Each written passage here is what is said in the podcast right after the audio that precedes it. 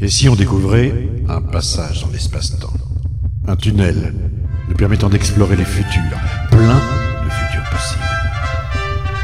You have been awarded the Nobel Prize in Physics. It is an honor for me to convey to you the warmest congratulations of the Royal Swedish Academy of Sciences. I now ask you to step forward to receive your Nobel Prizes from the hands of His Majesty the King. Destination remise des prix Nobel de physique, année 2050. Bonsoir et bienvenue dans cette émission spéciale consacrée à la remise des Nobel de physique 2050 en compagnie de nos invités. Ursula Bassler, bonsoir. Bonsoir. Euh, Vous êtes physicienne au CNRS, le Centre national de la recherche scientifique. Philippe Chomas, bonsoir. Bonsoir. Vous êtes vous-même physicien au CEA, le commissariat à l'énergie atomique. Alors, en votre compagnie, nous allons découvrir les lauréats de ce Nobel, savoir euh, qui ils sont, euh, ce qu'ils ont découvert, quelles sont les implications de leurs recherches pour le futur, à la fois pour la physique mais aussi pour la société. Première question, Ursula Bassler, qui sont les lauréats Laure Radcliffe et Ravi Sundara Qui sont-ils? Laure et Ravi, en fait, sont deux théoriciens qui euh, ont expliqué une euh, mesure assez récente euh, sur le collisionneur international linéaire, le ILC. Et leur théorie, en fait, avait prédit qu'il y a des dimensions supplémentaires dans l'espace, dont la particule qui a été mesurée à l'ILC, le 7', est une manifestation. Alors ça, on va, on va y venir, mais la première est euh, euh, américaine. Alors ça, c'est un Nobel, je dirais, assez classique, hein, les Américains. Euh, le Elle- second, euh, c'est pas pareil. Elle est classique, oui. Laure, elle est effectivement théoricienne à Harvard depuis un certain temps. Elle a fait euh, sa scolarité dans les écoles les plus prestigieuses des États-Unis. Ce qui est peut-être moins conventionnel chez elle, c'est une des rares femmes qui sont euh, dans la dans la mouvance des théoriciens de cordes, qui était toujours encore resté un domaine quand même euh, relativement masculin. Mm. D'ailleurs, elle a été euh, à, la, à la charge d'un groupe euh, qui devait regarder la présentation des femmes en physique euh, à Harvard et elle a dit c'était plus difficile que de faire de la théorie des cordes. Euh, Ravi Sundara, par contre, c'est un physicien indien qui a travaillé avec l'or depuis des longues années. C'est assez marrant parce que lui, en fait, il était théoricien, il a fait des post-docs aux États-Unis et euh, au bout de la troisième euh, refus de, poste permanent, il voulait euh, partir dans la finance. Et c'est uniquement à cause d'un coup de fil que Laure lui a passé avec sa nouvelle idée de travailler donc sur les dimensions supplémentaires qu'il a dit c'est trop formidable, je reste. Et finalement, voilà, le succès qu'il a aujourd'hui est vraiment enchanteur et euh, lui a reconforté certainement dans son choix fait euh, il y a bien 40 ans maintenant. Et il pourra se réintéresser à la finance pour savoir comment il investit le prix Nobel. Mais c'est vrai qu'à cet âge-là, euh, je dirais que on est un peu plus, comment dire, avec un regard plus plus simple sur la vie, peut-être. Peut-être un peu plus posé, oui. un peu plus posé. la question évidente qui se pose, Philippe Chamas, c'est finalement qu'ont-ils découvert pour euh, avoir euh, euh, cette chance, cet honneur de recevoir le Nobel de physique Donc, comme l'a dit Ursula, ils ont proposé une, théorie euh, qui vient juste d'être confirmée. Et cette théorie, en fait, euh, est une théorie qui met en jeu d'autres dimensions dans l'espace. hein. Et cette théorie vient d'être démontrée expérimentalement, ce qui signifie qu'aujourd'hui, euh, nous n'avons pas, comme nous pouvons le voir autour de nous avec nos yeux, trois dimensions. Le haut, le bas, la droite, la gauche. Euh, devant nous, derrière nous, donc euh, où le, nord, le sud et au-dessus. Euh, nous avons pas ces trois dimensions plus le temps, le temps qui s'écoule, donc une, quatrième dimension. C'était le- l'espace que l'on avait construit et on avait compris au siècle dernier qu'en fait le temps et l'espace, nos trois coordonnées d'espace, ça faisait un espace à quatre dimensions dans lequel tout évoluait et l'univers évoluait dans cet espace. Ils avaient proposé que l'espace avait plus de dimensions, d'autres dimensions toutes petites qu'on ne voit pas à l'œil. C'est alors, on, on les voit pas, on les avait pas encore découvertes parce qu'elles sont vraiment très petites et donc on ne pouvait pas les découvrir. Il fallait des instruments ultra puissants pour aller sonder ces dimensions supplémentaires.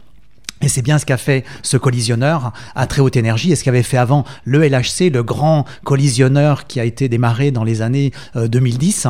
Euh, ces machines avaient pu sonder ces toutes petites dimensions et faire apparaître ces toutes petites dimensions. Alors, l'histoire de la physique est une euh, histoire de construction. Hein. Je veux dire, c'est, on, parle souvent de cathédrale avec euh, vraiment des générations qui se succèdent pour poser euh, les bases, puis grimper au fur et à mesure pour arriver jusqu'au jusqu'au clocher. Hein dans cette affaire-là, effectivement, euh, en 2050, vous nous avez parlé de ces machines, hein. euh, vous nous parlez de, du LHC, dont on se souvient de, euh, des conditions de démarrage à la fin de... Du, rocambolesque. Euh, rocambolesque, hein, c'était pas, pas, simple, hein. etc. Et on avait découvert quand même ces particules au LHC. Pourquoi est-ce qu'il n'y a pas eu de Nobel finalement? Alors, d'abord, c'est une longue histoire. Hein. Le LHC était une construction, euh, euh, l'aboutissement d'une certaine construction qu'on appelle le modèle standard. Euh, et ce modèle standard permettait de comprendre l'infiniment petit. Et ce modèle standard, dans sa construction, a été l'objet de beaucoup de prix Nobel. Et le LHC, quand il a démarré, il a démarré avec beaucoup de péripéties, une grosse panne, un an d'arrêt, euh, euh, vraiment des difficultés euh, terribles. C'était une machine de course et qui a rencontré de grandes difficultés, mais qui après a réussi à démontrer la véracité de notre théorie microscopique, donc la véracité de notre compréhension de cet infiniment petit. Vous avez parlé de modèle standard, Ursula. Tout à fait. Donc dans le modèle standard, il y a certaines briques standards, c'est-à-dire la matière qu'on a autour de nous est fait, comme vous le savez, des, protons, des neutrons qui forment le noyau euh, atomique avec des électrons autour. Donc ces protons, neutrons sont faits de quarks qui sont tenus ensemble par une force, par des gluons. Ensuite, euh, à partir de ces briques élémentaires, il y a des générations supplémentaires et tous ces, particules élémentaires interagissent grâce à euh, des, forces qui sont véhiculées par des bosons, par des particules de force.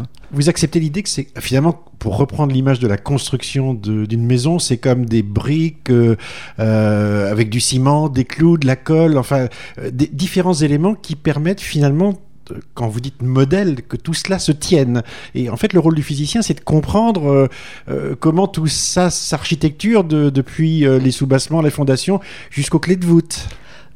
Oui, en fait, il y a deux, je dirais, il y a deux types de physiciens. Il y a effectivement les, physiciens qui, qui font les recherches, qui font les mesures, qui sont des expérimentateurs.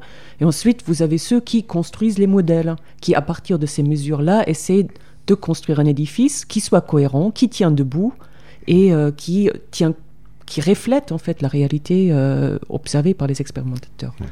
Et euh, dont nos deux lauréats, Laure et Ravi, font effectivement partie de ces constructeurs de modèles et euh, c'est assez euh, important, effectivement. Mais c'est plutôt, il faut aussi penser, donc, euh, comme tu l'as dit, à, la, à l'expérience qui est venue sonder, montrer de quoi était fait la matière. En fait, il faut imaginer que depuis longtemps, l'homme essaye de comprendre de quoi est fait l'infiniment petit, de se rapprocher de la matière, de commencer avec une loupe, puis un microscope, puis de plus en plus s'approcher pour essayer de comprendre de quoi est fait la matière. Donc, on a mis beaucoup de temps à comprendre déjà que la matière était faite d'atomes, de petits grains, avec des électrons qui sont autour, donc une, petite particule qui orbite autour d'un cœur, le noyau. Et effectivement, ça, ce sont des expériences qui ont pu le démontrer. Je me souviens d'un très beau livre de Perrin, euh, de, Jean Perrin, qui était euh, un, livre sur euh, les 13 démonstrations de l'existence des atomes. la première était le, bleu du ciel.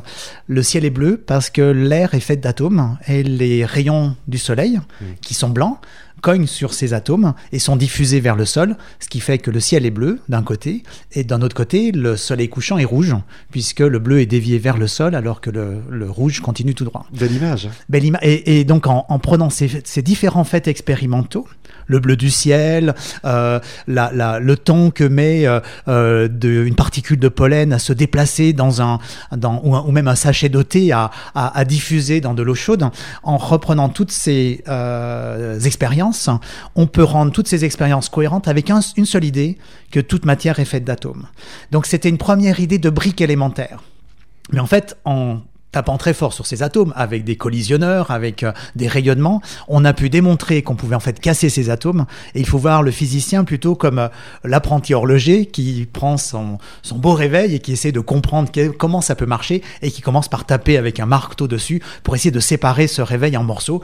Et les physiciens ont fait cette expérience-là. Ils ont euh, construit des machines de plus en plus énergétiques qui tapaient de plus en plus fort pour aller voir à l'intérieur de la matière de quoi cette matière était faite. Et c'est comme ça qu'on a construit notre modèle standard en allant sonder de plus en plus profondément la matière et en se rendant compte qu'il y a les électrons en orbite autour d'un noyau, mais comme l'a dit Ursula, il y a ce noyau qui est fait de protons et de neutrons, mais ces protons et ces neutrons sont faits de quarks.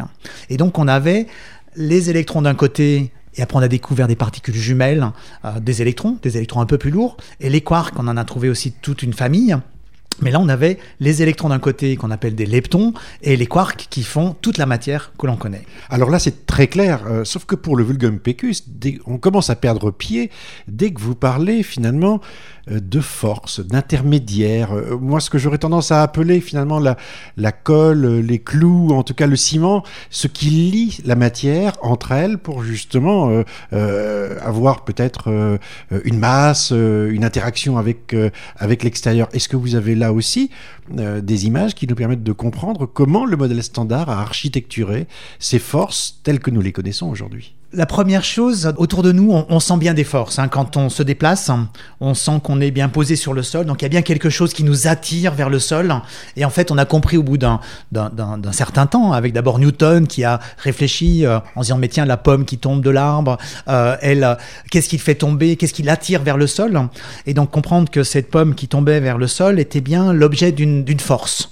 Euh, et donc la force, finalement, c'est ce qui va faire bouger les choses. Et aujourd'hui, on est sur une notion d'interaction. Ce qu'on appelle des interactions, ce sont en fait tout ce qui fait évoluer la nature. S'il n'y avait pas d'interaction, si on interagissait avec rien, il ne se passerait rien. Donc l'interaction, c'est ce qui fait évoluer les choses et on a commencé à classer ces forces. Donc la gravité, c'était ce qu'on pouvait voir à l'œil. On voit les pommes tomber, on voit, euh, le, on voit autour de la Terre la Lune qui tourne et on a compris qu'en fait c'était le même, la même force qui tenait la Lune autour de la mmh. Terre que celle qui fait tomber la pomme. Première force, la gravité. En même temps, euh, autour de nous, on voit des éclairs, on voit des choses qui se passent, des, on voit des aimants qui attirent des aiguilles, on voit des, de l'électricité qui fait des flashs, des grands éclairs. Donc on voit euh, des phénomènes qui mettent en jeu beaucoup d'énergie. Et donc euh, on a fait un lien entre cette énergie et le fait qu'il y avait quelque chose qui devait transporter cette énergie. Donc il devait y avoir des forces qui étaient en train de travailler pour produire toute cette énergie. Et la deuxième, le deuxième type de force, c'est les forces électriques euh, la peau de chat qu'on frotte et qui commence à attirer quelque chose, donc qui fait bouger. Et les forces magnétiques, toujours, ça permet de faire bouger. Donc les forces, c'est ce qui fait bouger, les interactions, c'est ce qui fait évoluer. Ce sont des liens, ce sont des courroies de transmission. Alors on a mis longtemps à comprendre. Dans le modèle standard, on a compris qu'en fait, euh, pour que les choses, pour que deux particules de matière euh, sentent la présence l'une de l'autre et changent leur trajectoire, évoluent, changent leur devenir, elles échangeaient une autre particule entre elles. C'est ça le modèle standard, c'était une grande compréhension, une grande bifurcation dans notre compréhension de l'univers, comprendre que toute la matière, pour interagir, échangeait quelque chose. Il y avait un messager, on lançait un messager, une particule lançait un messager pour dire je suis là, euh, je suis telle particule avec telle, telle force, telle charge, je suis chargé électriquement, tu es chargé électriquement, viens vers moi si tu as le même signe, non, si tu as le signe opposé, euh, éloigne-toi de moi si tu as le même signe. Donc on est arrivé à un concept finalement de particules de matière et de particules qui euh, portent la force, de vecteurs, de médiateurs de la force. Hmm. Qu'est-ce que ça veut dire le Z Justement, parce que quand on lit la dépêche qui nous explique ce que sont les Nobel, finalement, euh, c'est 2050, on découvre que c'est grâce à une découverte extraordinaire qui est celle d'une nouvelle particule baptisée le Z1. Alors en plus au LHC. C'est en fait c'est pas le Z1, c'est le Z prime. Ah. Euh, et euh, comme Philippe a expliqué, donc il y avait ces forces électriques, ces forces euh, électromagnétiques même, qui sont aussi les, aussi les, manifestations de la lumière. Et dans les années 70 du dernier siècle, on a vu qu'il y avait aussi d'autres forces qu'on appelait les forces faibles. C'est en fait des forces qui sont responsables d'un phénomène qu'on a connu déjà d'avance, qui est la radioactivité, mhm. c'est-à-dire euh, la désintégration euh, des noyaux radioactifs hein, via ces forces-là. Ils ont une particularité, c'est que ils ont des portées qui sont très courtes. C'est pour ça qu'on les a appelés faibles, parce que leur action est très limitée dans la Tout dans à fait. distance. Tout à fait, tout à fait. Euh, et donc ces, for- ces forces faibles ont été véhiculées par des bosons qu'on appelle des bosons vecteurs, qui étaient euh, identifiés par des lettres, le W plus moins parce qu'ils peuvent avoir une charge, ou le Z0 parce que lui il est électroniquement neutre. Hmm. Et euh, ces bosons-là ont été mis en évidence euh, vers 1983. Il y a eu des prix Nobel, Carlo Rubbia par exemple. Dans les accélérateurs de particules aussi, en, en cassant toujours la matière. hein. Tout à fait, tout à fait. Mais c'était des, des accélérateurs qui aujourd'hui semblent vraiment à faible énergie. Oui. Mais qui était déjà au CERN. hein. C'était Tout à déjà fait. un accélérateur, Ah le CERN. C'était le tout début, du moins pas le tout début, c'était les 40 premières années du CERN, qui a maintenant plus de 100 ans. Et c'était vraiment les premiers collisionneurs de particules. Avant, on n'avait pas cette technique d'amener deux faisceaux et de les faire euh, collisionner les Collisionner. uns sur les autres. Et là est arrivé le LHC. Tout à fait. Et euh, donc, euh, dans les années 2010, euh, le LHC a cherché effectivement de la nouvelle physique et ils ont trouvé le Z', qui est donc une particule qui a eu les mêmes, des, des, des, int- des intégrations très semblables au, boson Z.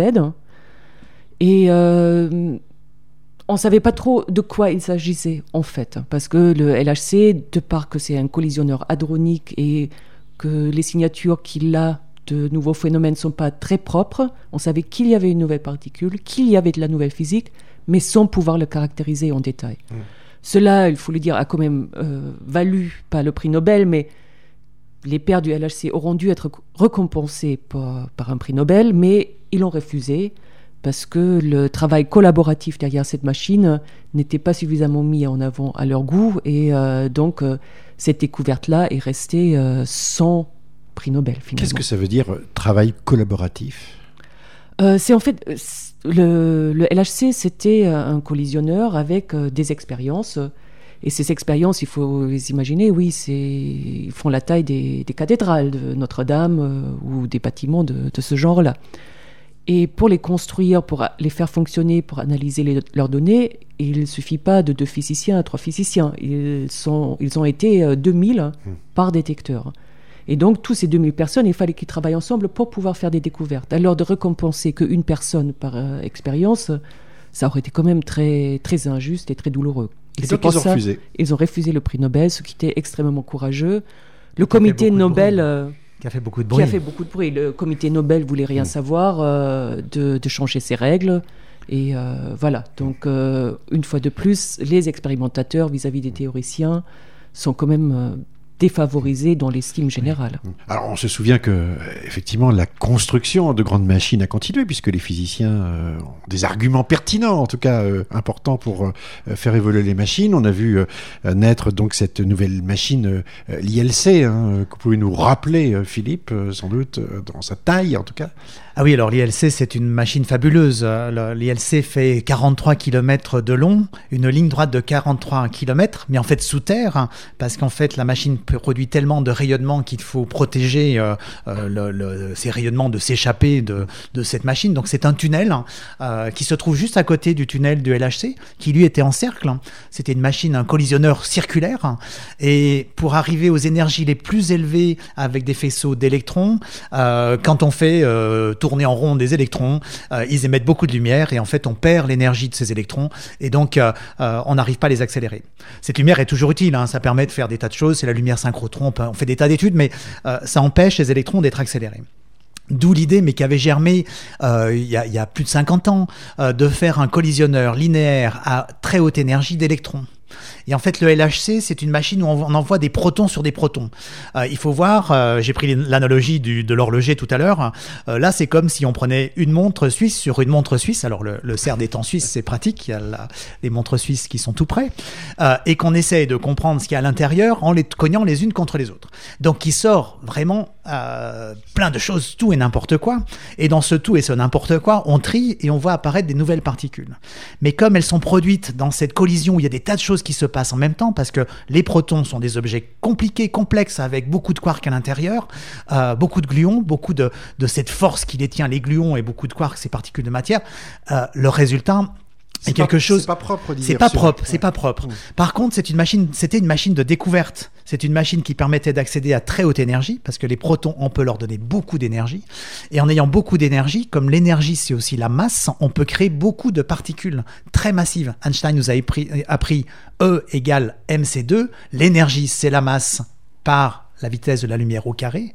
Et donc, en ayant une énergie considérable, on pouvait atteindre des masses considérables. Et c'est grâce à cette énergie très importante de ce faisceau de protons qui vient collisionner un autre faisceau de protons que le LHC a pu découvrir ce Z'. Par contre, l'expérience était sale, entre guillemets. Elle avait beaucoup d'autres choses produites. On n'a pas pu mesurer ses propriétés correctement. Donc, on ne savait toujours pas ce que c'était. Est-ce que c'était une nouvelle force une force inconnue qui n'est pas ni l'électromagnétisme, euh, ni l'interaction faible dont on a parlé tout à l'heure, qui est bien la source de ces, de ces euh, Z et de ces W, euh, ni la force de gravité, ni ces gluons, la force forte, qui, cette glue qui tient les quarks ensemble dans les noyaux. Euh, est-ce que c'était une nouvelle force qui allait nous parler d'autre chose, euh, d'une énergie par exemple, comme elle a cette particule a 30 fois la masse euh, de, des particules qui sont les vecteurs de l'interaction faible? Est-ce que c'était quelque chose qui nous parlait de grande unification? Qu'est-ce que c'était? Et c'est la nouvelle machine qui a permis de le découvrir. Alors il nous faut rappeler que l'ILC, c'est le collisionneur linéaire à électrons. Hein. C'est l'acronyme, euh, en tout cas euh, traduit euh, en français. international. International. Hein. En tout cas, la traduction est française, assurée par votre serviteur. La, la, question qui évidemment se pose maintenant, c'est celle de ces dimensions, et en particulier celle de, de, ce que suggère ce Z'.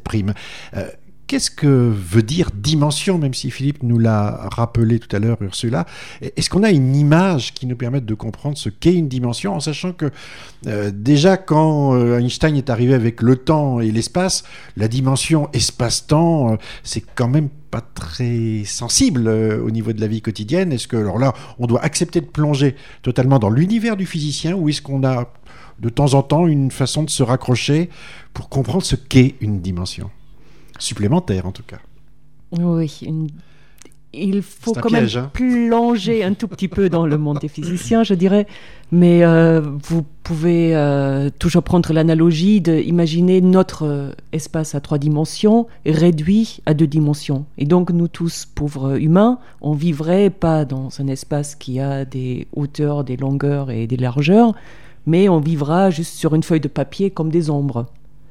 Et donc, euh, ça, c'est en quelque sorte euh, euh, l'image qu'on a maintenant avec les dimensions supplémentaires de notre univers. C'est-à-dire, il y a des dimensions au-delà de nous, mais des particules comme ce 7' sont comme des projections de particules qui existent dans des dimensions plus grandes, supplémentaires, pas plus grands, mais supplémentaires de notre univers, et qu'on projette sur nos deux dimensions, trois hmm. dimensions, quatre dimensions, peu importe, mais dans notre monde à nous, avec les dimensions qui sont à nous et qui ont un certain nombre de propriétés. Mais ce qu'on doit comprendre, c'est que ce Z', euh, finalement, nous dit qu'il existe d'autres dimensions. C'est la porte, c'est la fenêtre qu'on ouvre sur l'extérieur. Tout à fait, tout à fait. Et ça, c'est justement le, l'apport qu'a fait euh, cette collisionneur l'ILC euh, à, la quête de savoir ce que c'est le 7'.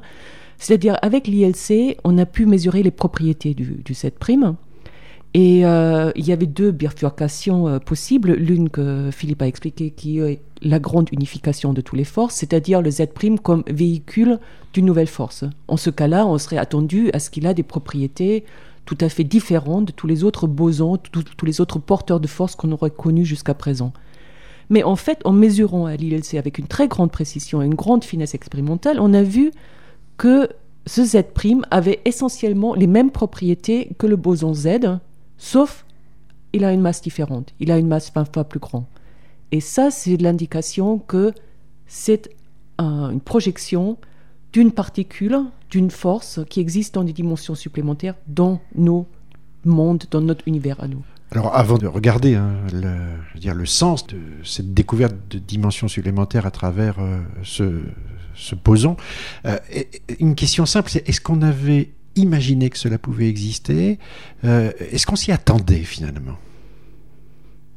On, a imaginé des théories, oui, qui pouvaient le prédire. D'ailleurs, euh, Laure et Ravi avaient prédit ça déjà à peu près au moment où la LHC allait démarrer. Quoi. Les premiers travaux datent vraiment de cette époque-là. Quoi. Mais il faut voir aussi qu'à ce moment-là, les, théories qui prédisaient de la nouvelle physique, il y en avait une tous les mois. Hein. Et sans vérification expérimentale, on n'avait aucune idée dans quel sens chercher. C'est le travail des, théoriciens de faire de la théorie, puis après il va falloir regarder si ça marche, c'est ça C'est bah, un peu les théoriciens, c'est un peu comme, euh, comme des, des, gamins qui jouent à SimCity. Ouais. Donc ils construisent des nouveaux villes et après il faut voir si, si ça marche si ou si ça marche pas. Alors, oui. Euh, justement, moi qui suis théoricien, euh, l'imagination étant euh, sans limite, on peut imaginer un nombre de théories absolument fantastiques. Hein. il y avait plusieurs, je crois qu'il y, avait presque 1000 théories différentes qui étaient proposées comme extension possible du modèle standard, sans compter les variantes, les options sur les rideaux et tout ce qu'on peut imaginer dans, dans, comme, comme théorie. Donc effectivement, ça avait été imaginé, mais beaucoup de choses ont été imaginées et c'est très différent de le découvrir, de l'observer.